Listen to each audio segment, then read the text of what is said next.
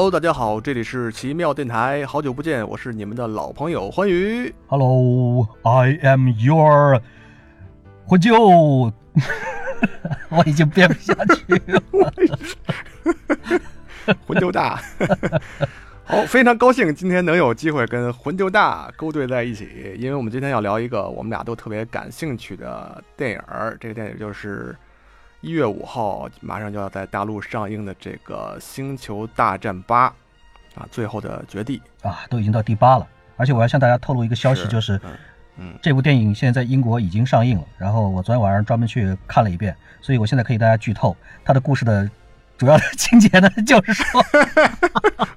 我是你爹，我是你爹。不啦不啦不啦，这一段请 Jumper 快进。你们肯定听不懂“我是你爹”这个梗是什么意思，待会儿 待会儿让大大婚舅给你讲讲好了。你知道，就是在那个《星球大战七》在上映的时候，我召集好多人去看，走走走，《星球大战七》要开始了。然后结果大多数人的反应就是：“我靠，前面六集都没看过，算了算了，不看集了。其实不看也没什么关系，因为《星球大战》呢，第一个是它的故事性，第二个其实更多的人喜欢这个系列呢，主要是由于它的视觉的这种特效做得非常非常的漂亮。是的哎，这一点上来讲呢，对其实如果说你不太 care 情节的话，光看视觉的这种奇观，呃，也可以获得非常非常棒的享受。”对，但是我觉得其实这个从这从你说的这点儿来看，其实观看《星球大战》的人就已经分成两波了。嗯，一个是为了看故事，对，这看故事的人，我觉得这波人可能都要非常失望，因为从《星球大战》最早的所谓正传的一二三部来看，它的故事性就不是特别的强，对是的呃，，就是你感觉上好像比较凌乱，但是如果你要是看了。呃，后面四就是拍的那个《星球大战前前传的那嗯三集的来说，嗯它的故事就要完整的多，嗯。复杂的多。嗯。可是它又有点太复杂了，嗯。因为它里边牵扯到了好多这种，就包括政治、经济、贸易这些东西。对对对，就是就是好多人看起来就是它可能门槛比较高，反正我开始看的时候，嗯。我就，对对对啊，一到这种什么议会开会啊，这种一一一说这个那的，我就就烦了，好多东西都直接快进过去。对，就是说看了半天，怎么还不打？就这种感觉。对，就是我操，瞎 叨逼叨逼叨什么呢？我赶紧就激光剑拔出来，开战了就。嗯所以，所以，但是你要是如果是那种像像我这样的小屁孩儿，喜欢看这种星际战舰嗯，横空横冲直撞就会非常非常对，根本不用管剧情的话，对 对，上来就打就完了。对对，嗯，所以其实不同的人在这部系列电影里边都可以找到自己的乐趣，或者找到自己喜欢看的东西。是的，是的。这可能也就是为什么它有如此嗯。多的受众的原因之一。是的，我反正是非常喜欢《星球大战》，因为在我的玩具里面，它嗯是除了变形金刚以外，这占有量最高的。然后就是七龙珠，这这这是我的败家三大马车：变形金刚、星球大战、七龙珠。你这都都是属于是很烧钱包的东西啊。对啊，我嗯操，都是有了钱以后才能才能，不是没没有钱的时候也开始攒钱赚的买的东西。大红牛，你是只玩变形金刚是吧？星球大战的的战舰你没收几个？呃，我昨天刚买了一个，等会儿我猜猜啊，是那个呃千年隼，不是，千年隼是上个礼拜买的。他说 我还是。我一直买不起千年隼，千年隼太贵了。我想买一个就是乐高的那个就非常非常贵。因为半个月以前呢，在英国有一个特价，就是啊从中国的一个网站呢，哇然后买东西的话，买一个呃特别特别小的一个尖尖笋模样的一个酒瓶起子，啊只要呃一磅钱都不到，还包邮亲。我靠！哎，说起这些玩具，你我印象我其实我更喜欢它这里边就是就是帝国那边他们用的这些哎，对对，战舰，对我觉得这个更酷一点啊。然后这个叛军就是就是好人这边他们用的就是一个 X E 战机，对好像除了这个就没有什么特别厉害的牛逼的飞船了。对，因为在啊设定上的话呢，因为设定呢本来嗯帝国呢就是属于财大气粗，哎，这个对对对对死了的骆驼呢也比马大啊，哎，就是说百足之虫吧，死而不僵，所以它呢确实也是有更多的投入，而且它的这个设备啊什么的确实也更高大上一点，装备呢也更精良一对点。叛军呢就有点像这种，就是说是呃土鳖，对吧？这个呃，啊，对对对，对有一点儿就行了。哎，主要是用计谋啊，或者是凭凭运气，对对对对，运气是牛逼，对，不就是说哪怕我靠小米原力，加步枪，对吧？你也搞不定我，对对就所以呃，在设定上来讲呢，这样讲来说的话呢，应该说也能说得过去，或者说是说得通的。嗯嗯，是的，是的。反正帝国这边确实是海陆空，然后从小到大各种各样的战机都有，对，而且是它里边其中有烧装备一个，嗯就是呃，就是歼星舰，就是那个三角形的那个大飞船出来的时候，我靠，那个太震撼了。对那个。然后你知道它后来还有一个，它还有一个就是它叫做帝国级的一个歼星舰，嗯就比那种一般的歼星舰还要大上嗯几、几百倍那个。啊就是那在那个帝国反击战里边那集，嗯应该达斯维达开了也开了一个，我操，太大了那个。对这个的设计极呢，其震撼确实也是从它的这个美感上来说，也是嗯非常非常到位的。就是说，呃，这种三角形的这种呢，本来就有有一种就是很压抑的这种感觉，很有压迫感。对对对嗯所以在片头刚出来的时候，这个三角形的这个战巨大的战舰，把整个的屏幕的差不多是一半儿吧，至少三分之一都覆盖了。然后从它底下释放出来无数无数的小飞船，这个确实是一个视觉上的一个非常棒的一对对对个效果。嗯特别厉害，嗯而且还到了后边的那个死星出来，嗯，哇，更更屌了。这这这个属于大杀器一。个对一个 一个星球，而且是一个人造的，然后它能发波儿，邦机把一个星球给炸了，我靠，这简直太帅了。对，这个孙悟空修行了多少年，也没修行到这样的高度。对对对，然后所以这回这个，而且他你看，他每一集里面基本上都会出来新的不同的战机，嗯，对啊所以不知道这回这个第八集最后的绝地出来以后，不知道有没有什么新的好玩意儿出来。而且呢，这个《星球大战》系列呢，他们在设定上是非常非常用心的，因为现在确实有很大的投资来做这件事情，所以他们的几乎所有的这种是装备，包括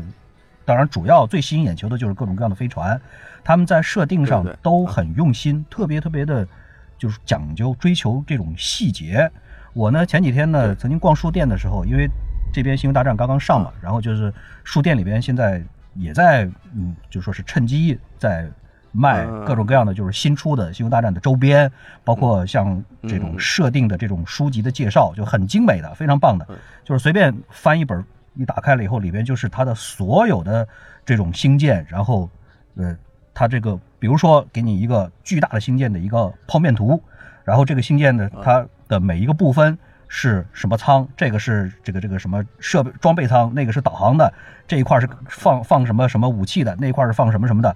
都非常非常非常的详细，就是真的是嗯超级超级精细的。所以他们在刚开始设定的时候，真的不是说是随便画一个出来就完事儿了，他会把里边的所有的这一些个东西都设定到，就是至少让你找不到大的 bug 这种级别的。当然你就嗯等于它先就是不要讨论。对对对嗯，哎，先不要讨论说是为什么全全宇宙都说都说英语，或者说 都是同样的这种人人形，先不要讨论这个问题。但是就说他能够做到的这些个设定的话，确实都设定的是非常非常棒的，很佩服的。嗯对对对，嗯，拿了这本书以后看完了以后就能开开这个飞机走了。哎，就是说呃，好多像那个异形，他们也有这种有有设定啊，然后就是这个呃叫什么什么玩意儿，就草图啊、创意啊，整个的完整的这种对设计都有。对，就是说他在。电影以外，他就已经把这些个东西都尽可能的挖的是已经是非常足够的深了。对对对，嗯，但是变形金刚好像这块儿就差一点儿，没有关系变形金刚是没没见过吧？是，呃，他们的主导思想是没事儿，以后再说，总有能圆得回来的机会。就是为什么那么大的一个机器人变成一个手枪能拿在手里边儿？哎，对了，因为我们有很很很严密的设定啊，我们这里边说的是这个原子可以进一步的压缩，因为原子核之间的空间还有很多，对吧？对对对、啊所以说从这点儿来看，星球大战》还是牛逼的多。嗯，就归功于卢卡斯啊，卢卡斯，乔治·卢卡斯简直太牛逼了。他他应该是《星球大战》的第一集是就是就是呃正传的，就是最早的那一版的第一集是他导演的吧？然后还有就是前传的一二三集是他的导演。对，我们是不是应该先回顾一下这个这几集基本上都是一个什么样的一个顺序？因为它的放上映的顺序，或者说设置的上映的顺序和这个时间的这个顺序，其实是蛮复杂的，相当复杂的一堆。就是很多的人可能刚开始看的时候会很奇怪，比如说我要我要看最早的，然后我找到了一个一九七七年的一个版本，然后这个应该是最早的那一部了。结果打开以后呢，发现这怎么是第四集？这个 前三集哪儿去了？这个很多的人可能会觉得有点有点有点奇怪。咱们需要先捋一下这个时间线上来讲是怎么样的一个顺序。咱们按这个拍摄顺序来吧，对。因为它跟他这个创作的过程也有关系。对对对，拍摄的话呢第一，集就应该是叫做《New Hope》，对新希望嗯。七七年这版最早的这一集，对。这集是卢卡斯编剧导演的第一集，对，这个是一九七七年出来的，嗯，开始上映。对，嗯。嗯，然后就是《帝国反击战》和《绝地归来》，对，这个是在就说是是一个是八零年，一个是八三年，两部。对，哎，但是这两部的导演就不是卢卡斯了，是吧？对，这这两部呢，卢卡斯仍然是这个编剧，同时呢也啊是、编剧是，对哎，就是在幕后做指导，但是导演呢，他们是另外请了别的导演。嗯，然后再下来就是乔治·卢卡斯又重新回到导演这个位置上，拍了《星球大战》的前传的三集。，对，刚才我们说的那个嗯七七年、八零年和八三年的这三部呢，是正传的一二三，但是呢，在 出了这个前传了以后呢，在整个的星战系列里边呢，他们被称作是第四、第五和第六集。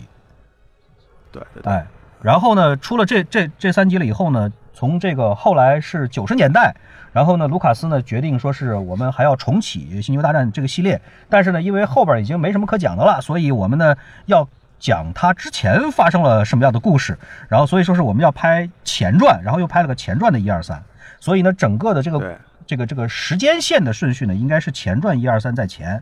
也就是这个九十年代以后，包括两千年以后，他们就说是这个时候呢，计算机电脑动画已经大量的应用了，所以呢，这个时候他们出的这三部呢，是整个的星战的这个时间线上的一二三三部。对对对，嗯。啊，然后又拍了《星球大战》的第的第七集，嗯。等于，但是这第七集是在，呃，无论是他从那个故事顺序来讲，还是从拍摄的时间顺序来讲，它都是第七集，嗯，就是在这个《原力觉醒》这个故事是发生在，呃，正统的三集之后的故事，对，就是在整个的，就是完整的《星球大战》这个故事发生之后，然后若干年以后，然后嗯又出来一个新的故事，所以是这是第七集，呃第七集完了以后是接下来是这个现在正拍了一个外传，对就是《侠盗一号》，还拍了一个外传，对，《侠盗一号》刚出来的这这其实之前不久的刚出来的。嗯它这个时间是应该，它故事发生的时间应该是在前传之后，正传之前，嗯就是在就是最早的三部和最中间后面的三部中间插了一集。嗯嗯嗯，其实按照正常的，如果你按照故事顺序来说，它应该是第四集。对对对，嗯对啊，那这样，那么我们今这个之接下来就要上映的最后的绝地，嗯。就应该是第九集了。对星球大战的对，如果把这个外传也算进去的话，那么它应该是第九。对，嗯它就应该是第九集。嗯，对所以你看，就是非常 非常的混啊，乱。是很混乱。嗯，这个呃幸好它没有平行宇宙，所以还是一个单一的一个时间线，还是个一维的一个故事。有如果要是再出来几个，个啊，哎，但是在那个就是好像有一个《星球大战》的漫画里边，它确实是分开宇宙的，嗯嗯，有的有的，就是它是有一个西斯宇宙，然后有一个叫所谓应该是共和国宇宙，然后嗯他们两个中间就是共和国宇宙一入侵到西斯宇宙了，然后结果他们就开始有了这种对抗战斗。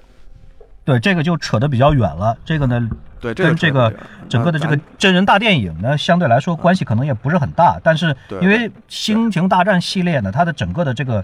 呃设定和这个周边确实是极其的庞大，非常的复杂。庞大了，哎对，对，还有嗯这个动画片的这个剧集、克隆人等等等等那一大堆。这个要整个说起来的话呢，也是我们能力范围之外的，而且呢，跟我们现在正要上映正要上映的这一部的电影呢，可能关系也不是很大了。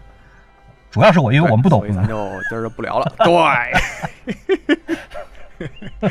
咱们就捡懂的说，哎，有可能说的过程当中呢，还有一些个错误，这个呢，主要是因为乔治·卢卡斯呢，这个当年拍错了，嗯，对 对对，请以我们为准请以我们为准，嗯啊。不过我们不过咱俩确实不是不是死忠粉哈，啊，不能算，一不能算。个就是比较对爱好者，但确实是非常喜欢这个系列的电影。对，这个无论如何对他的热情是火热的，嗯，是的，是的，嗯。刚才我们聊的时候，大魂舅那边下上雨了啊，所以待会儿你们要是听着有噼噼啪啪的雨声，嗯，这是我们故意给你加的一点情调。对，这真的不是我在洗澡，对，对，大魂舅是在伦敦街头淋雨。无情的冰雨在我脸上胡乱的拍，对，啊，噼噼啪啪，噼噼啪啪。咱要不然把这个《星球大战》整个故事给过一遍，对，咱们回顾一遍过去的这几集，理理理理嗯，啊，因为我好像也记得不是特别清楚了，咱们，正好需要复习一遍。哎复习一下。对，咱们是按照呃上映的顺序，还是按照这个整个这个星战的这个时间线的顺序？就按故事顺序吧，行，按照故事的顺序吧，那就是是吧？从前传的第一部开始。的发生，对，呃，前传的第一部名字叫《幽灵的威胁》，嗯 这讲的就是开始就给我们铺了一个特别宏大的世界观啊，嗯就是在一个宇宙的尽头，是在另外一个银河系里面有这么一个呃银河共和国。银河共和国是一个特别热爱和平的一群人创建的国家，嗯创建的一个这样一个星际联邦。嗯然后在这里边呢，突然就是有这种不安定的因素发生了，就是，呃，就是他有一个贸易联盟，他突然要要求封锁一个叫做拉布星球，就是不让这个拉布星球有这种贸易上的往来了。然后就大家都觉得特别奇怪，然后就有一个绝地，就是就绝地武士的一个领导的集团，然后他他们就派出了两个绝地武士来，呃，调查这个事儿。然后整个故事就从这儿开始了。然后这两个武士，一个叫做奎刚金，一个叫做欧比旺，嗯这俩是一一对儿师徒啊嗯。欧比旺实际上就是后来的，呃，达斯维德尔和那个 Luke Skywalker 的的老师，对是他们的师傅对，啊。他们俩来到这个纳布星球以后就，呃，首先就发现他们那个女王已经被这个贸易联盟给抓走了，嗯对他们就把这个女王给救出来嗯啊，救出来，结果飞船坏了，嗯他们就迫降到那个塔图因星球上，嗯在这个星球上就遇到了遇到了一个特别牛逼的小孩，叫阿拉 king。嗯，这个名字应该是这个小孩儿星战系列里面最最有名就的如雷贯耳。嗯对，这他就是后来的达斯维德尔，啊黑武士的前身。这这个不算剧透吧？这个嗯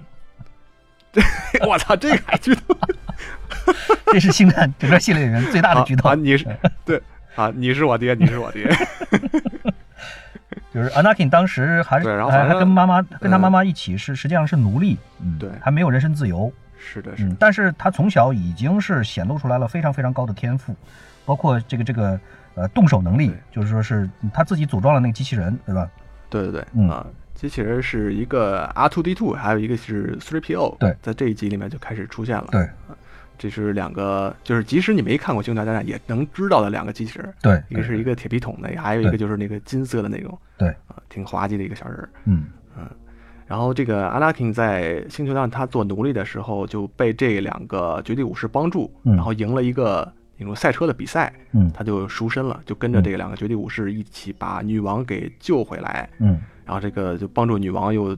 呃抗击侵略者，嗯。带着他们星球的一个一帮种族，然后把这些机器人军团给打败了。嗯。第一集整个就是这么一个故事，然后他在在这个最后呢，就是呃欧比旺就收了这个阿拉金这个小孩儿为徒了，嗯，阿拉金就开始踏入了这种绝地武士的修行的训练，路程。嗯嗯。哎然后在这集里面最大的反派其实就是帕尔帕廷嗯，对，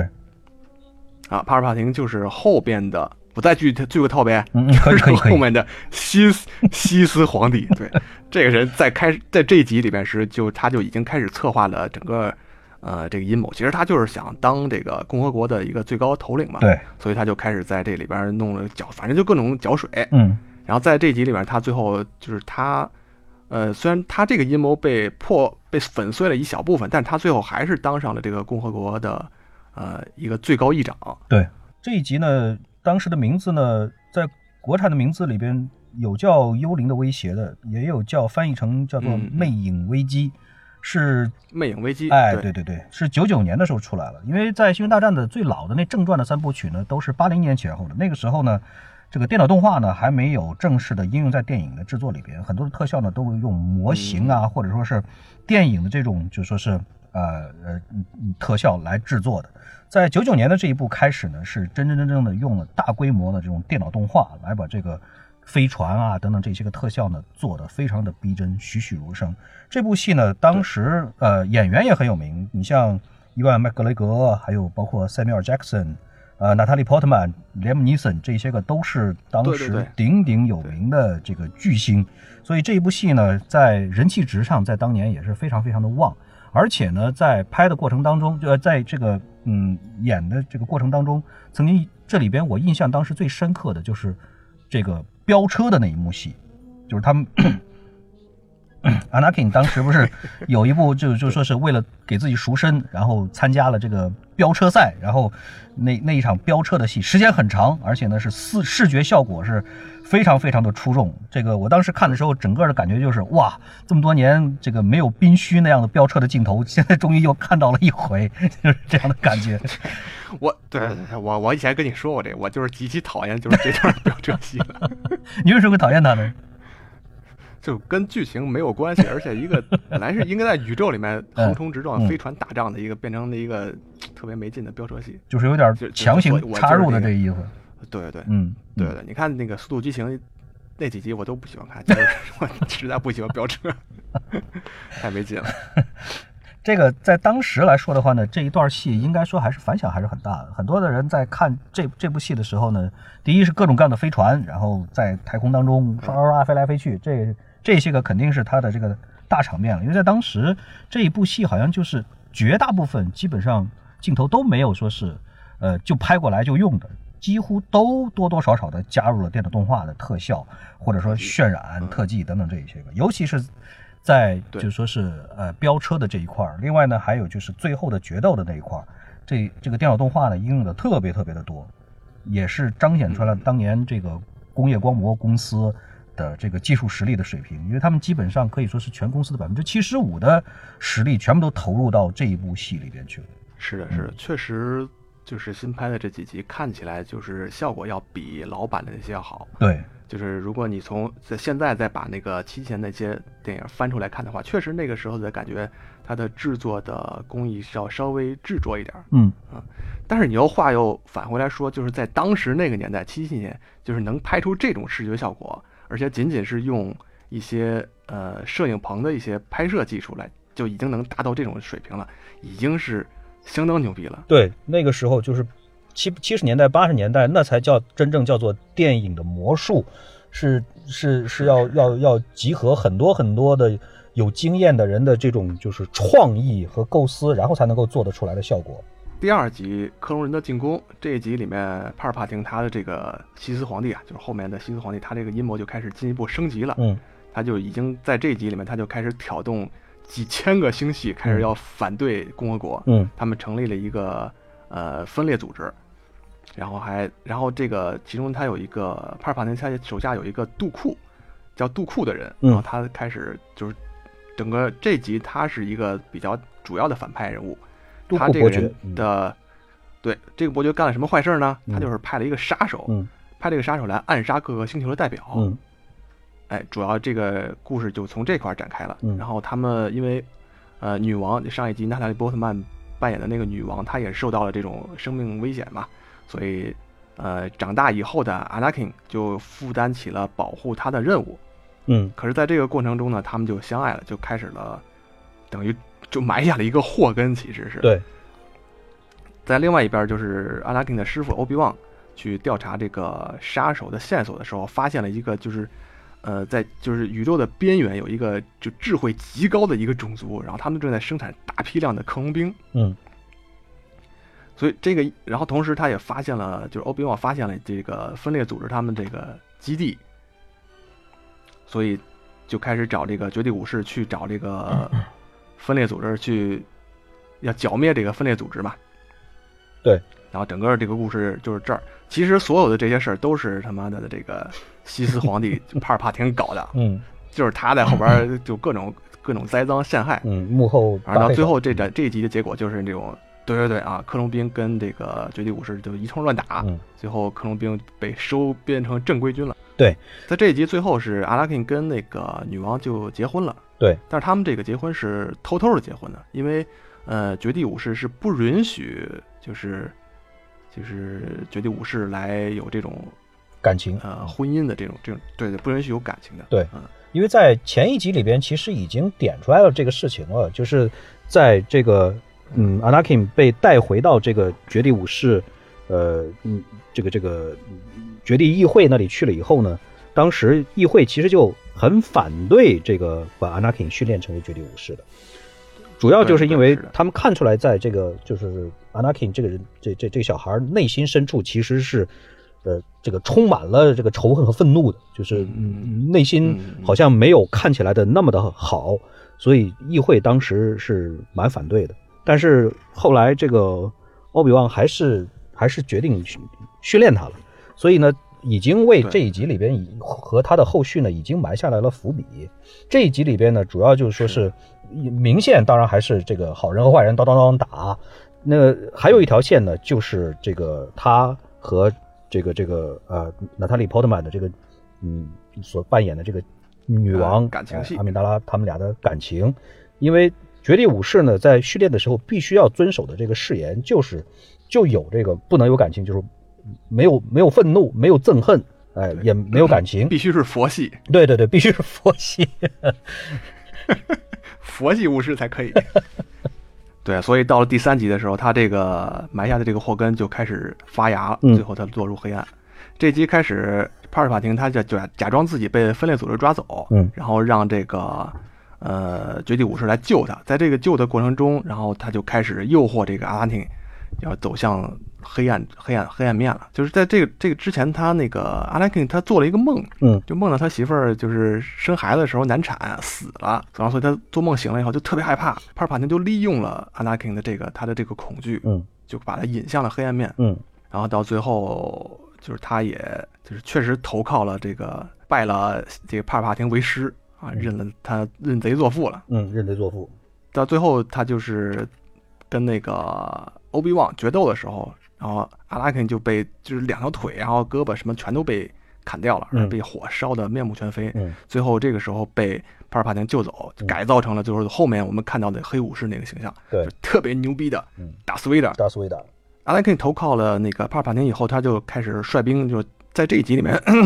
就是绝大多数绝地武士都被呃阿拉肯给杀掉了，嗯，就是只剩下了尤达和欧比旺，对极少数的几个绝地武士存活下来了。对，所以这一集里边呢，是嗯这个像评被评价为星战系列里边是最黑暗、是最沉重，最黑暗而且也是战争场面最残酷的一部。嗯嗯，绝大多数的绝地武士都都都被都被干掉了。是的，所以整个的《星球大战》的前三前传的这三集，它整个连下来，实际上是一个非常完整的故事。，对对，就是如果你拿任何一个其中一部来看，你能看得下去，嗯，可是呢会有缺憾，嗯，就是如果你把它整个看下来的话，它是一个你才能知道是一个，只是就像一个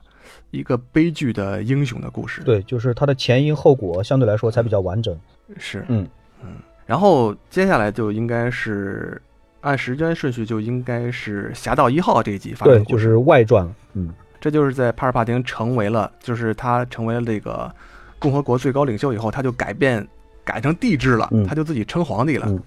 这时候他就造了一个特别牛逼的武器——死星。这是《星球大战》里边的算是终极大杀器。哎，所以在这集里面，就是几个人发现了这个死星的秘密，然后他们就把这个死星的弱点，然后呃，就是一个一个的传出来，然后为了保护这个秘密，嗯所有的好人都死掉了。对，这集反正是我我最喜欢的一集《嗯星球大战》，嗯，无论是从前传还是到后面的正传，这一集呢是比较有意思的是，里边还有两位很著名的这个中国的演员。啊，姜文和甄子丹对，而且在里边呢，确实都是 确实演的也非常好，非常好，而且呢，又是不是不是打酱油或者说花瓶的角色，而是真真正正的有他的个性而且呢，出出出就说出场的戏份也蛮重的，而且呢，应该说大家都很喜欢的这种这种角色，对对对，而且这两位演技也确实不错，都都很都很到位，然后哎，嗯，英语也很标准，都是国际巨星嘛。而且呢，这一部呢，因为它后边接着的是《星球大战》的正传的一二三，所以呢，这一部其实呢，它的结果或者说故事的结尾，其实是早就已经众所周知了的事情，所以呢，也就是对对对，呃，也可以被称作是这个在几十年前就已经被彻底剧透了的一部电影。结尾完全没有任何悬念的，而且是所有的所有的角色最后都死光光的这样的一部电影。是，但是看的时候还仍然是非常过瘾，对对对非常感动，很棒的。他的故到最后事写所有人的很好，都都毁毁掉了。是是是在那个最后哇，最后那个达斯维达出场的那一幕简直太帅了。是的是的最后那几分钟我看了好多遍，太好看了。接下来就到了正传，正传大红牛你你来说吧。对正传的话呢，第一部就是我们刚才提过的，就是在整体上来讲呢，是属于这个整个的《星球大战》的这个系列里边，它算第四集，如果不算这个外传的话，它应该算是第四集。它的名字叫做《新希望》，但是呢，它是整个的《星球大战》里边是最最早被拍摄而且被公映的，是七七年就已经上映了的。当时呢，这个乔治·卢卡斯呢，在七五年的时候打算拍这个之前呢，就是剧本早就已经写好，而他写的不是第一集的剧本，他是写了很多很多的故事，然后呢拿去呢给这个电影公司看的时候，没有一个电影公司敢接，因为那个时候他的名气还不是那么大，而且呢这种电影呢要涉及的太多太多的这种特效以及飞船呐、太空大战啊等等等等这些个东西，所以没有一个电影公司敢敢给他投资。然后呢，卢卡斯没办法就把这个能删的就 全删掉了，只留了差不多有百分之二十左右的最开始最开始的剧本，而且呢还删掉了最前面的那二十页儿，而最前面那二十页儿呢，其实就是前传的那些个故事，后来他就扩扩充了，然后呢他就刚开始就只能先拿几百万美元，就是很少的一点点预算，后来还追加了一点，然后来来投资来拍摄第一部就是新希望，先拍这一部再说，然后就开始嗯各种各样的招演员呐、然后招特效啊什么，然后发现整个的电影界没有一个公司能够达得到他们的这个特效的这个标准和要求，怎么办？咱们自己成立咱们自己的特效部门，所以呢，后来成立了闻名世界的工业光魔 ILM 公司。工业光魔，工业光魔呢，后来不仅仅给《星球大战》系列做了特效，包括这个电影界里边，其实几乎是所有的著名的这种大片的特效，后来几乎是被工业光魔一手包办了，非常非常有名的公司。嗯，然后呢，这部片子呢，当时也捧红了两个演员，呃，至少两个演员，一个呢就是当年还几乎是名不见经传的哈里森福特，在这个之前呢，他在这部电影里边演这个，呃，应该算是主角之一韩 Solo，也就是那个千年隼的这个走私飞船的船长。对在他演这部戏之前呢，他虽然也演过一点点戏，但是呢，在整个好莱坞来说呢，他只是一个非常非常小的一个名不见经传的一个小角色，就是几乎没有人能注意到他，甚至于他都没有办法用演员的这一份职业呢来这个这个嗯，就说是收入能够足够他维持温饱的，他得打工，他打工干什么呢？就是给人当木匠。给人打家具，然后呢，那个时候呢，他正好呢是给这个乔治·卢卡斯的办公室装修，然后呢，乔治·卢卡斯呢那个时候呢 正在这个招演员，就是面试呃演员来面试演员的时候，总是然后让他是去给搭戏对对，对，就是你来，你这个你来，你这个先来试一下这段戏，那总得有人搭。然后就是正好哈里斯福特在这儿，来你来帮帮忙搭个戏。然后哈里斯福特呢就整天给他搭戏。最后呢，乔治卢卡斯一看，哎，这小伙还不错啊，这个还很符合我这个戏里边的这个这个这个船长的这个这个角色的这个性格特点。呃，你来演这个挺合适的，然后就大胆的启用了他来演韩 Solo 这个角色。结果没想到是哈里森哈里森福特凭这个戏呢一炮而红，后来呢又演了很多很多都是非常非常经典的电影，骑兵系列啊，印第安纳琼斯系列也是哈里森福特嗯。很早很早的那个时候的电影。嗯。嗯，啊，但是编剧是乔治·卢卡斯，对对，那个时候他们俩的关系非常非常好。嗯，这个对，呃，乔治·卢卡斯当年那个时候应该也算是其他的这些个科幻电影导演的偶像级别的人物吧，应该说是。然后呢，这个里边呢还有一个角色，应该说也是非常非常有名的，就是这个莉亚公主。莉亚公主，哎，那个时候呢，应该是无数的宅男的这个梦中情人，她的非常非常有特点的这种包子头发型，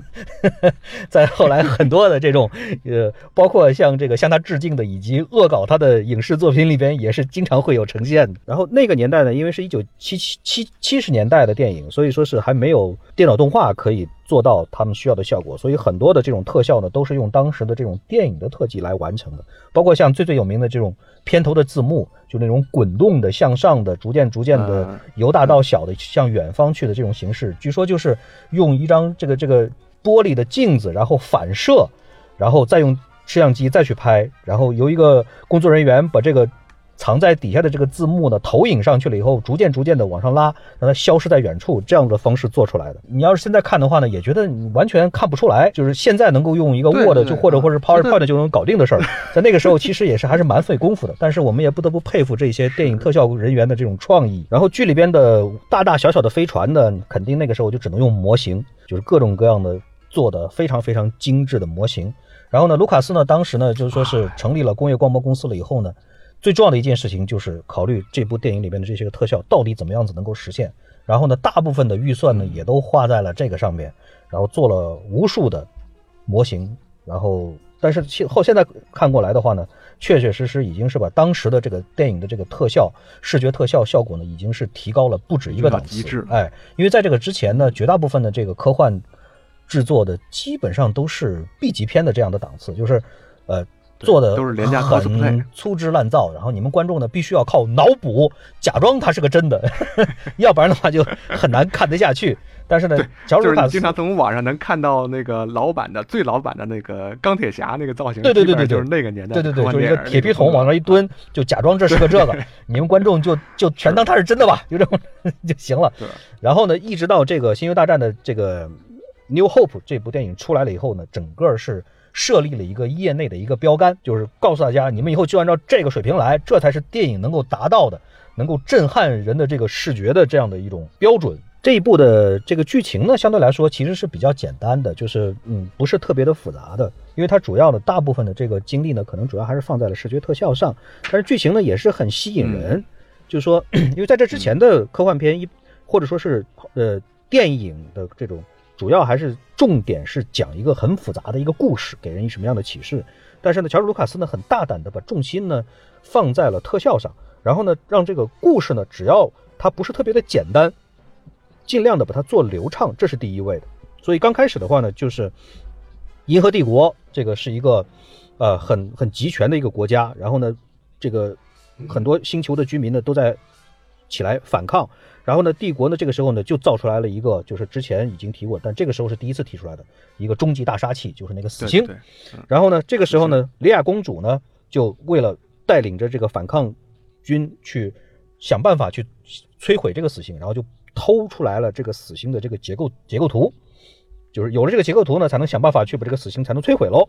结果呢，刚偷出来呢，就是他们坐小飞船跑的时候呢，就被抓了，被帝国军给抓了。然后呢，抓了以后呢，这个公主呢，在被捕之前就很慌乱，就把这个死星的这个结构图呢，就藏在了这个一个机器人的这个这个这个这个计算机里边，就是大名鼎鼎的这个 R2D2 这个矮胖墩儿。那个那个那个机器人，那个机器人呢，当年呢也也是还没有那种就是特别高效率的那种遥控的那种装置，所以呢，它得是一个一个一个人版一个真人要藏在那个铁皮桶里边，然后来操纵。但是这个真人呢，嗯因为普通的人是藏不进去的，所以还得找一个特型演员，就找了一个身高呢只有不到一米的一个特型演员来藏进去来表演。所以这个这个角色呢，到最后是嗯意想不到的大获成功。还有另外的那个机器人，就是金光闪闪那个铁皮，那个肯定哎，three three PO 那个肯定也是要一个人来来演。这个人呢，在当年呢，还是一个蛮有名的一个喜剧演员，所以呢，他呢通过很夸张的这种肢体的这种这种这种表演，也是把这个机器人演的是活灵活现，呃让人看了以后嗯是过目不忘。然后呢，这个呃 R2D2 呢和这个 3PO 两个机器人呢就流亡到了一个另外的一个星球上，然后呢被抓了，就是被被一群这个原始的这个原住民呢给抓了，然后呢就是遇到了，也是后来的这个星球大战系列里边很有名的一个一个一个，当时还是很年轻的一个人 Luke 天行者，当时还不叫天行者，就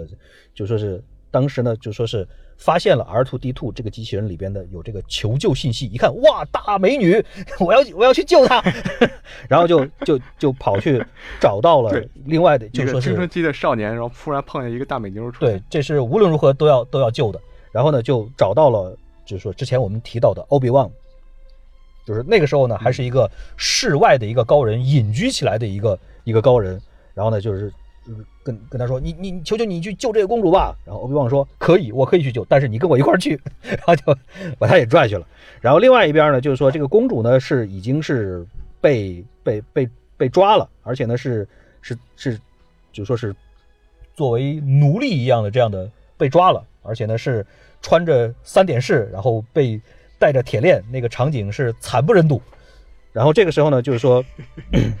欧比旺和这个卢克他们怎么去救呢？就叫找到了一个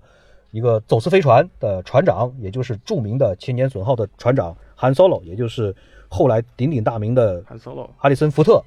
扮演的这个这个韩 Solo。然后后来呢，就是他们和韩 Solo 一起呢，就说是啊救出来了公主。然后呢，后边呢整个的故事呢是在续集里边呢再进一步的展开。这一集呢就说是就到此就为止。对，哎，我这块儿想插一个，就是你刚才说这个，就是乔治·卢卡斯不是捧红了两个演员嘛？嗯然后其实 实际上从《星球大战》里边，你说 能看得见脸的演员，可能就这么几个。另外一个就是扮演卢克的这个演员，但是这个演员在这个《星球大战》里边的表现好像其实是挺平淡的，就是你从他的表演上看不出来什么喜怒哀乐，跟现在的小鲜肉可能演技差不多，所以他后面也没拍什么电影，好像这个人就就突然就拍完《星球大战》就消失了。对，呃，他演员名字我记得叫 Mark Mark Hamill，好像 Mark Hamill 呢，后来确实没怎么拍太多的东西。据我所知道的呢，是因为《星球大战》这个电影出来了以后呢，整个带动了这个当时的这个科幻热潮，是很大的一个科幻的热潮。然后呢，所以呢，后来有很多很多的电子游戏呀、等等这些个呢，都是走他的这条路子。我记得好像马哈米尔好像还在某一些电子游戏里边曾经客串过，因为那个时候有些电子游戏是会用真人去去去去拍摄，哎，实拍，然后把它加到这个视频过场里边。好像马哈米尔还曾经客串过这些个电脑动画。是，但是他电影好像就没再拍过，呃比较少到最后这个原力觉醒的时候，突然他又又回来，又扮演这个 Luke Skywalker，所以才回到这个银幕上边。对《原力觉醒》呢到最后这个也啊算是给观众的一个非常非常大的一个惊喜，就是找找找，最后找到了，一回头，哇，真的是当年的这个，真是真是他啊！确实是对，这个确实挺意外的啊！惊很震惊我以为会是一个什么 CG 做的呀，像那个后来那个莉亚公主和嗯那个、呃塔金总督不都是用电脑做的吗？对对但是他这个确实是本人本尊来演的。对对，而且另外一个惊喜就是他演技确实比三十年前要强的多了。是的，，毕竟已经磨练了三十年了。对 就为了最后这一个镜头，虽然他也没说话。那么可想而知，应该说是在下一部里边，就是马上要上映的这一部里边，应该说他他应应该会不少更多的戏份的。接下来我给大家剧透一下，其实呢，新的一幕呢是这个样。哇，是你爹，我是你爹，我是你爹。好，我是你爹这个梗，咱是不是可以爆可以出来？啊，对对对，下一部里边应该就谈到了这个梗了吧？然后正传第二集就应该是帝国反击战了，对，八零年出的。这就是是这是我最早看到的《星球大战》，就是从这集开始看的，而且只是看了一个就是结尾的一个尾巴。我操！但是看完了以后就是印象深刻的不行，就盖过了当时所有看过的科幻片儿和动画片儿，就是太牛逼了。你是大概什么时候看的？实际上这集里面的应该是不是小学就是初中。嗯，记得我们家那时候是反正刚刚搬完家，可能就是九十年代初吧。当时哦《星球大战》这老的三部应该都没有正式的被引进到国内的电影院线来，对，所以应该说绝大部分的当时的嗯，咱们周围的人都是从电视上看的，电视台曾经放过。对，嗯就是你买录像带就租不着这个电影很少可能很少这就是它也是《星球大战》在中国水土不服的一个原因，就是大家都没看过。对，就是说知名度肯定是足够的广的，是是个人就应该知道《星球大战》，然后或者说看到这个对，呃 R two D two 机器人，或者说看到黑武士，看到这个这个暴风兵等等这一些个，都知道这是《星球大战》里边的这个这个呃形象。但是它整个是一个什么样的一个故事？其实说句老实话，小的时候就看过这个这个整个电影的，而且知道它的来龙去脉的人真的是不多的，因为确实是嗯很晚才被引进到国内来。对，嗯所以大黄牛你来介绍一下这集呗。这个实际上我从后面看完了以后，就是把前面这半截补上，我发现前面这半截其实比后半截更好看。对，因为《帝国反击战》呢，它是正传嗯的三部里边的中间这的的这一部，所以它其实是一个承上启下的一个一个引子。它在刚开始的时候呢，其实就没有说是像普通的这种动作或者科幻电影一样，就刚开始的时候先来一个大场面，先先先把观众的这个情绪先调动起来，让观众先投入进来。这个它刚开始的时候其实是蛮缓慢的，就是嗯，帝国的这个嗯嗯星舰呢，它呃在四处呢在搜索叛军，就是发射无数的探测器来搜索叛军。然后呢，叛军呢当时呢是这个躲藏在一个冰冻的一个星球上，就是非常非常冷的一个星球上。然后呢，这个卢克呢当时呢当然也是加入了叛军了。然后呢，在巡逻的时候呢，就是差点被冻死，就是出了意外回不来了。然后呢，这个时候呢，就说是呃有就说是嗯呃迷迷蒙之中。这个受到了一个叫肯诺比的这个灵魂的这个这个 出现，告诉他说，你要去找一个一个你的一个老师，就是尤达大师，就是那个尤达，对，小这是最牛逼的小绿人人，小绿老头在这个时候出现了。哎，你要去找他。然后呢，后来呢是他呢被这个呃救回来了以后，正好呢帝国军呢也发现了叛军，然后呢就是开始进攻这个星球。然后呢这个时候呢开始呢就是说是呃兵分两路了，这个整个的这个嗯故事就分成两条线，一条线呢就是这个呃哈里森福特和这个莱娅公主俩人呢就是坐着飞船开始逃，逃到了这个小行星群里边，然后就因为飞船呢坏了，就开始修飞船。修修修，然后再发现自己原来是在一个巨大的一个，就好像沙丘里边的那个沙虫那么大的那个虫子的肚子里边。哇，那个很厉害啊！对，那个想象力简直太哎厉害了。，这个确实是非常非常的震撼。然后，尤其是他最后逃的时候，从那个沙虫的嘴里边逃出来的时候，那一幕真的是当时是，如果是小朋友看的话，真的是会吓尿裤子的这种场。它不是惊悚，它是真的是太刺激了，这个场面节奏是确实是太紧张了，这个嗯记忆犹新的这种场面。然后呢，另外的一个线索呢，就是这个卢克呢，就是找到了这个尤达大师，然后一看，咦，怎么是这么一个小老头？就是当时的这个感觉呢，很像《功夫熊猫》里边的这个乌龟大师这样的一个角色。乌龟大，就就这俩人感觉应该是就是一模一样，对感觉上照抄的尤达大师，就是呃，很很有可能乌龟大师这个人物的设定就有点儿这个这个呃，向尤达大师致敬的那个意思。你看他的整个的这个神态、表情以及说话的这种玄妙感，肤色，哎，对对对，都很像然后尤达大师呢，就就跟他就说是讲这个原理是怎么回事儿啊，你要怎么样子练习。然后呢，像他呢，就是像扫地僧那样的露了一小手，就是把他那个飞船整个从那个沼泽地里边给拉出来了，就使用原力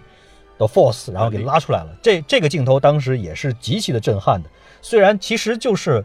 嗯。做了一个，我这个飞船就是从场景上来看，其实就是把它拉出来，但是配合着这个背景音乐，配合着这个尤达大师的那个模型，就那个耳朵，你还记不记得那个耳朵尖儿整个都竖起来了？会颤抖 啊！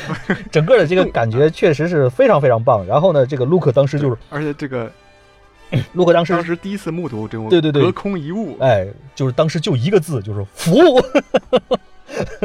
服了。其实现在可回过头来看看，这种原理就很有点像这个中国的这个气功里边的这个气的这个这个感觉，就是你只要益寿哎丹田。那，个翻译的好像我最早看的那版，它翻译的好像就是把这个东西翻译成气，有可能因为那个时候的翻译确实也很乱，各种各样的翻译都有，反正就是什么什么样子都有，妖的大师啊，或者说是什么千年隼啊，等等等等，这些个其实当时的翻译都是五花八门的。啊，嗯有有的翻译叫灵力的，到近几年才统一叫做原力。嗯，对对对，有的有的。然后这个时候呢，就是说，呃，另外一条线呢，就是 Solo 和公主呢，然后跑去找他们的一个过去的一个一个朋友求救。这个朋友呢是云城里边的叫 Lando，但是呢，呃，其实说起来的话呢，这个千年隼这个飞船其实就是当年 Solo 从 Lando 手里赢过来的，打赌，然后赢过来的。但是没想到的是，Lando 呢当时呢已经投靠了帝国军，所以呢兰多就把他们就交给了帝国军。然后帝国军呢就把这个呃 Solo 呢就是冷冻起来了以后，就用公主呢来这个这个呃设下设下陷阱，就准备这个抓 Luke。然后呢，Luke 那边呢就是呃，好像感受到了这个这个有有有危险，然后就是不顾就是自己的修炼还没有完成，然后就是一定要去救他的朋友们。然后呢，兰斗那边呢，这个发现这个帝国给他的这个承诺呢没兑现，然后一怒之下呢，又又又又叛变了帝国，然后就又把公主呢给救出来了。但是好像 Solo 当时是没有救出来。然后呢，对，Solo 没有。嗯，卢克回去了以后呢，就开始跟这个黑勋爵就是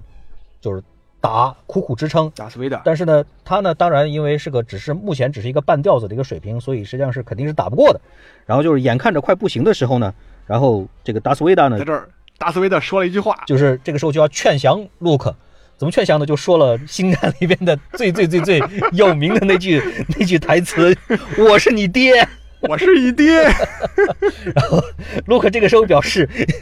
一万头神兽从内心深处咆哮而过：“什么？你是我爹？我是你爹！”就是一一百万个不相信。对，就是，对，就俩人打着打着架，我操！突然对方说这么一句，当时就懵逼了。当时就是说：“你是我爹，我也我我也不干。”然后就是自杀式的，就是跳下去了。那个场景当时其实也很经典的，就是整个那个那个对，所以后来我们就总结出来一个经验，就是打架的时候突然对冲对方大喝一声：“我是你爹！”，在敌人 会有意想不到的效果，不不注意的时候，然后敌人就会跳下去。敌人不注意的时候，你就挥刀把他的手臂砍断，呃 敌人就会跳下去。结果呢，实际上跳下去了，他也没死，被那个天线给挂住了。然后就是大家伙就是说是从此以后就是赶快逃走吧，赶快逃走吧。然后就是终于逃出来了。嗯，这个电影呢，因为它是正传里边的中间的这一部，所以它是承上启下的，所以逃出来就结束了。就是嗯嗯，没有说是一个一个一个，就是说是完整的一个大结局。当然最后他们是把死星给破坏了。啊，这集没破坏吧？这到最后才炸掉那个死星。这一集是破坏了个半拉，但是没有嗯没有完全的明说，就是说到在最后一集呢，说是又修复了，就是说把死星呢就是破坏那一部分呢，然后又修复了，而且呢是这个这个好像威力更大，就是说还来了个死星二点零的一个升级版，然后就是你们你们再来啊，你们再来打，都记差不多是忘了是这样的一个意思。总之呢，就是这一集呢，因为哦虽然乔治·卢卡斯呢不是导演，但是呢，整个的这个剧呢仍然还是他的这个啊都都是按照他的这个意图来做的，所以说是 整体上来讲呢，也变得更加的有经验。呃，这个特效呢也是又上升了一个新的一个台阶，而且呢，这个故事线呢也是比原来呢要更加的流畅，更加的就是说是有看头。所以这一集呢，应该说是也是保证了一个更高的一个质量。是嗯，那到第三集的时候，他们就应该有了更多的钱了。我看着应该是，因为从第三集看起来，就是正传的第三集，就是《绝地归来》，应该是这个正传里面的一个大结局。这个集里面的这种视觉效果就更震撼了。对它在这个太空里面大战的这个场面就多了多。对。然后第三集的话呢是八三年出的，这个当时的名字呢是叫做《绝地武士归来》（The Return of the Jedi）。呃，它呢应该是三部曲里边的正传三部曲里边的最后一部了。实际上也就是说是是乘着第二部的结尾，就是说，呃，这个呃死星呢现在又升级了，所以说是这个整个的这个反叛军呢就面临着更大的危机。所以必须把这个家伙干掉。但是呢，是这个反叛军这一块的这一些个主角呢，包括这个船长 Solo，包括这个啊其他的公主啊，包括那那那那俩机器人啊，什么乱七八糟的，就一个接着一个的被抓，一个接着一个的被抓，所以说是就是越来越难，越来越难。然后呢，这个呃，卢克呢，这个时候呢又跑回去，好像又找到了 Yoda，是吧？然后他呢对就说是呃，因为 Yoda 大师呢，这个时候呢就给他开了一个呃证明，就类似于现在这个派出所给你开了一个证明，就是证明你爹确实是你爹，你爹确实是你爹，就是把这事儿呢就给就给坐实了。然后卢克这个这个心中又是一一万头神兽奔跑呼啸而过，但是仍然是决定，就算他是我爹，我也要站在正义的这一面。然后就冲过去以后呢，把大家的哎大义灭亲了，就把大家呢都都救出来。然后呢，最后呢进行了这个史无前例的大对决。当然，最后的结结果呢，肯定就是啊好人呃赢了啊，坏人呢失败了，差不多就是这样的一个意思吧。嗯，对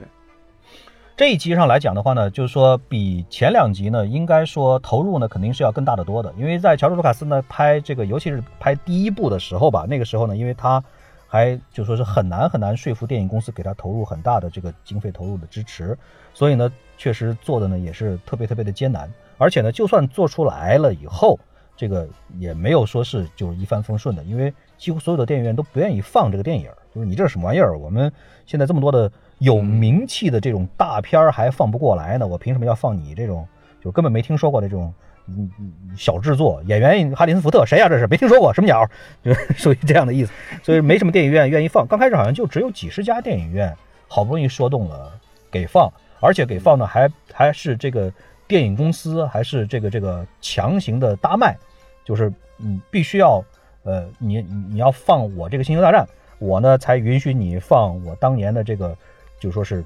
最有名的、最有可能大卖的片子，否则的话我不给你放的。然后这样的话呢，电影公司呢才不得不呃勉强的放了《星球大战》，结果没想到呢，一放了以后一炮而红，这就刚开始的时候简直就是呃火爆到一下子就是整个的这个北美就是全都是家喻户晓了。不但这个电影的票房就是整个创了当年的最高的记录，而且呢，这个连它的这个周边的这个玩具也是销售的极其的火爆。这个刚开始的时候呢，玩具的这个制作的这个公司呢，也没想到，就是看这这玩具这什么玩意儿，这是什么黑脑壳、白脑壳，嗯还有一个铁皮筒子一样的机器人，这都什么乱七八糟的。然后就是就是就开始预售，就是嗯，电影还没出来的时候就开始就是咱能多卖一点儿是点，所以咱们就提前开卖。结果没想到电影出来了以后呢，这个订单简直就多到他们根本就生产不过来，就是以至于到了最后呢，就是说你们谁要是向我这儿发订单的话呢，至少得等半年甚至大半年以后才能够才能够有货，就是到了这样子的一个程度，就是火爆的简直就是没有几乎没有任何一个人可以预见得到这样的火爆的程度。而且呢，乔治·卢卡斯呢呃，星球大战之前好像，他之前好像就没有这种电影周边的概念吧？没有就是呃星球大战开始才有这种卖玩具啊、卖衣服啊、T 恤衫之类的。嗯嗯，几乎是没有，因为乔治·卢卡斯当时也是就说是他对他自己的这个电影当然是很有自信的了，所以呢，他呢就是说是嗯当时跟电影公司谈报酬的时候呢，没有说是像过去比较典型的做法一样，就是一笔一锤子买卖，就是我做这个的导演，你给我多少多少钱，没有这样干，就是说我就先拿一个很小的一个基数，但是呢，我要这个周边产品的分红，每每卖出一个周边产周边的一个产品，我就要拿百分之多少的提成。电影公司本来对这个分红，本来就对这个周边的这个销售没抱太大的希望，所以所以就是说，那你要这样当然好啊，看样子我还能省很多钱。结果没想到是，小罗卡斯就凭着这个分红，一下子要比最后拿到的实际的报酬是要比他，就说是如果当年只是一锤子买卖拿到的报酬要多太多太多倍了。对、嗯他应该从我身上已经赚走好几。应该从我这儿也赚走了好几毛钱了吧？所以这集之后就是到了今年，哎，去年还是今年啊，就是上映的这几部这一部《星球大战》的第七集《原力觉醒》。对，然后接下来就是《原力觉醒》，《原力觉醒》实际上在我看来，它应该就是一个粉丝电影儿，因为从整个的故事啊，包括人物还有呃情节，很多都是基本上就是一个过去《星球大战》的一个重现，就是这是就是在整个正传发生之后，呃几十年过去了，然后所有的绝对骑士都已经不复存在了，然后有一个小姑娘，然后她一直坚信有这样一个绝对骑士的传说。然后她就是，然后她也同时，她是干嘛来着？然后这时候他正好帝国正在造一个更大的，呃，死星三点零版，然后他们他们整个要联合叛军把这个三点零版的死星干掉，死星就是这么一个故事。然后到最后出现了，呃，对，到后面的就是又老版的莉亚公主和呃 Solo 汉汉 Solo 又重新出现在银幕上的时候，那个时候是整个电影的应该是一个呃电影盒呃故事盒吧，应该是最最最激动人心的一个地方就是那儿了。嗯，其他的我觉得没有什么太多，呃，能留下回忆和值得赞颂的地方吧。我觉得反正这一部电影是比较的稀松平常，嗯，所以它这一部的作用主要是我觉得就是就是老老版的这些人都已经一个一个都不在了，然后新生的这一代又出现了，它是有这么一个承上启下的故作用吧。对，就是把接力棒交到年轻一代的手中，有点像最新的这个《加勒比海盗》的这样的意思。啊，还有金刚狼哎啊，对对对对对那个对对对，今年死的这这这些人物可不少，反正我看这两年这两天总结那个年终总结的时候，列出了好多在今年死去的电影主角，有一大票这样的人，所以他也是为了《星战八》起了一个就是一个烘托的作用吧，嗯可能是要把这些人新人推出来，包括像甚至连阿图蒂兔都死了，然后他推推了一个 BB-8 出嗯来，，对。而且这个新的这个嗯小机器人设计的还是挺不错的。当时刚出来的时候，还有很多人去研究它这个原理到底是怎么回事，因为它真的有这样的玩具出来的，而这个玩具真的就可以那样跑的。对对对对对啊！我还差点买了一个，后来一看太贵了。那整个《星球大战》制作主要就是靠工业光魔这个公司，大红就应该比较了解吧？你是一个搞专门搞技术的人，呃，工业光魔其实在刚开始成立的时候，主要就是七五年的时候，为了拍《星球大战》的时候，乔治卢卡斯呢，因为当时觉得这个市面上所有的这种电影特效公司都不能满足他的要求，所以呢，就是专门成立了嗯自己的这个电影特效团队，然后呢，起名叫工业光魔。然后呢，自从做了《星球大战》了以后呢，他们呢也是尽全力的在就说是不断的提高自身的水平，然后呢，给后来的很多很多的大片都开始做特效，尤其是呃，包括像第一次也是大规模的把这个电脑动画引入到这个电影制作里边来，包括像最有名的像那个当年《终结者二》里边的液态机器人也是他们做的，哦，哎，也是他们的。那个时候那个简直就是哦太厉害了，让人觉得那个年代能做出来那样的效果那就是太不相信自己的眼睛了，这玩意儿到底是怎么做出来的？这个实在是想象不出来。包括像最早的《侏罗纪公园》嗯恐龙的特效，尤其是它是包括像恐龙的模型先扫描进去，然后再让它动起来，让它有呼吸，让它有这个这个呃动作等等这些个，全部都是工业光魔做出来的。包括像后边的，其实现在几乎所有的这些个大片的特效都能够看到工业光魔的这个公司的影子。到了现在，在的话呢，已经是几乎没有一个呃特效制作公司能够跟它可以就说是在一个水平线上，或者有他这么大的规模，或者是做出来这么大的成绩，真的是找不到第二个了。所以卢卡斯不光能会写小说，还能干这些东西，这实在是理科生会武术，谁也挡不住啊！这玩意儿。对，所以后后来工业光魔拿到的一个最大的一个成就，我记得好像是当年是哪一年我忘了，就是说是总统曾经颁过一个嗯美国最高的一个工业学会奖，是给了工业光魔这个公司，表彰他在电影特效哦，这个领域里边做出来的这个极其卓越的这个成就。反正到目前为止，哦在这个在在这个就说是领域里边吧，它是唯一的一个拿到这个级别的奖的一个公司。嗯，你说这个对美国总统的影响，可能更多的一个，大家提到《星球大战》，可能更多的会想到这个《星球大战》计划，嗯嗯嗯，对对对就，是里根在冷战的时候提出来的这个计划，这相当相当厉害的一个东西。对，因为《星球大战》在当时嗯，这个这个名字呢进入到中国了以后，其实有好几个意思的，都叫《星球大战》的，包括像《星球大战》这个对对对电影，包括像这个当年美国和前苏联之间的这这个这个冷战的时候，这种升级，呃，这个就双方不断的太空战一级升级的太空战的这个《星球大战》计划，嗯还有一个最最典型的一个，我不知道你还记不记得。就是在很早以前的时候，曾经有过一个部这个动画动画片儿，它呢，对对对。当时呢也 叫星球大战》，暴露年龄，不是这咱们是咱们再炫耀一下年龄。对就是说那个时候其实它的真正的名字呢是叫 Micro 一号，对对对对哎，对，很好看那个动画片。对对对，因为它呢，有点。像，还有点像变形金刚这种。对，它有一点变形金刚的意思，呃，就是说是三个三个飞行员啊、每人驾驶一个小飞船，然后这三个小飞船呢可以组合成一个小机器人儿，而且呢还有一个还有一个大的巨大的机器人，然后是这这三个小飞船呢可以分别的收纳到它的这个胸前和两条腿里边，然后来操纵这个巨大的机器人，然后整个的这个这这这一些个呢是当时因为当时光看变形金刚不过瘾呐、然后说好在呢有这一部片子还可以 这个这个再填补一下我们的这个这个这个其他的娱乐生活的其他的方面。然后，这个片子呢，其实特别好看。我后来在网上搜，就跟怎么也搜不到。这个片子当时流传的国语版的啊配音呢还真的是不太多，但是嗯，因为它的每一集的刚开头其实都有那么啊一段儿那个那个就是那个那个他们在一起是不可战胜的，他们在一起就是 Micro 一号。当当当噔噔噔噔噔，然后那个对对对，我靠！叫做詹姆斯查布尔博士是 那个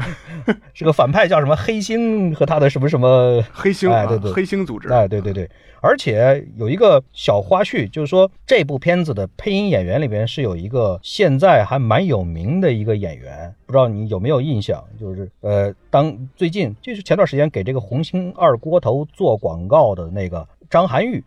张涵予不是说他是 三十年配音生涯，三十年配音。如果你算一下的话，三十年以前应该配的就是这个 Macri 一号。哇也就是说，Macri 一号里边。如果说你要是能回忆得起来的话，如果你能找到他的国语版配音的话，你可以听一听，它里边有一个显像一号那个那个超计算机，那个计算机的那个声音，应该就是他的声音。哎，应该就是。我去，这个这个得好好听听。所以呢，我们小的时候的。很多当时我们周围的很多的朋友都以为说起来《星球大战》，都以为指的就是这动画片。对对对对对，我当时就是以这样以为的。哎，对对对。后来看到电影以后，才觉得哦，这比动画片好看多了。看电影时才知道啊，这俩完全没什么关系 啊。是。而且呢，在七十年代的时候呢，当时呢，国内有一本科幻杂志。那个科幻杂志呢是非常非常小众，因为在当时的科幻其实本来就是一个特别小众的一个一个东西啊。我记得你跟我说过那个，哎，它的名字叫科幻海洋，还是叫对对对，叫科幻海洋啊。但是呢，它呢只出了很短的一段时间，然后就停刊了。后来也不知道为什么它就停刊了。在而且它的每一期特别的厚，就跟一本书一样，很厚很厚的一本。我印象非常的深刻，就是说，因为我小时候是主要的看科幻，主要是看看这个杂志。当时有很多的科幻的名著，包括像这个《冰霜与烈火》。包括像很多的这个日本的最著名的星星一啊，最著名的这个微型科幻小说作家，他的很多的短篇科幻小说，当时都是在这个杂志上面看的。在那个时候，就是我印象非常深刻的就是曾经有一期他呢用了半页的这个版面，当时呢就是嗯说了一个新闻，什么新闻呢？就是特大的好消息，就是最最有名的《星球大战》要拍续集了。续集的名字已经定了，叫做《帝国反击战》。我靠！一时激起千层浪。那个时候其实还不懂得这条消息它的意义到底有多么的深远，真的是不太懂的。因为那个时候他真的就以为所谓的《星球大战》其实指的还是那个动画片《Macri 一号》啊。但是后来呢，才才才知道了，我的天，原来。是这么有名的东西要拍 要拍续集，而且应该说，在它上映之前和之后，可能大部分的就周围的朋友还不太清楚这个东西它到底的意义到底是有多么的深远。但是在那个时候，已经有一本国产的杂志就已经开始提前的剧透了，应该应该因为《帝国反击战》是八零年上映的。所以，他至少应该是在七几年的时候就已经向国人宣布了这么重大的一个好消息，真的是它的意义还是相当深远的。他还是走在最前沿。对对对，相当的前沿。非常可惜的就是后来停办了。嗯，所以《星球大战》还是给我们带来了不少这种美好的回忆。对，而且呢，反正每次我在电影院里边看《星球大战》的时候，就感觉自己又回到那个小孩的那个 那个年代了。虽然虽然《星球大战》它的不管是剧情啊，还是呃，就是一些从从电影角度上看，就是不太，呃，能达到五星的这种这种标准的一个水平，但是还是，就是它满足了我那些就是最 最底层的一些幻想，对需求，对，至少这个情怀分应该说是相当相当高的，是的是的，就是，所以第八集不知道能不能从我这儿再赚取一点情怀。按说的话呢，我觉得他把我的腰包再掏走一部分，这是肯定的。按说的话呢，他的现在的评价应该在外外媒上面的评价还是相当的高的，尤其是他的故事性，据说还是讲的是相当不错的。他的故事呢，主要是这么回事儿。这个我给大家剧透一下啊，你哎你我哇，我是你爹啊！哎，你你到底看了没有？我还没看，怀疑你啊，我怀疑你就没看。好吧，这期节目就到这儿吧，咱们回去准备看片子。不能再继续录下去，再继续录下去，我真的要剧透了。我爹。行，那这期节目就到这儿吧。好的，也是二零一七年的最后一天，那个在这里呢，预祝大家新年快乐。是的，祝大家新年快乐。放出来的时候，应该就已经是跨入了二零一八年了。呃，在此再一次祝大家呢新年快乐，心想事成。对对，May the Force be with you 啊，May the Force be with you，这个梗也很有名的，因为每一年的这个五月四号其咱实差点就把这句话忘了。这个星战节，对对，就是因为 May the Force。的谐音，哎，是一个很有名的一个梗。好，OK，那我们就一起说一声 May the Force be with you，祝大家新年快乐。这期节目到此结束。好，的，谢谢大家，拜拜。拜拜。May the Force be with you。I am your 大混舅。好了，拜拜。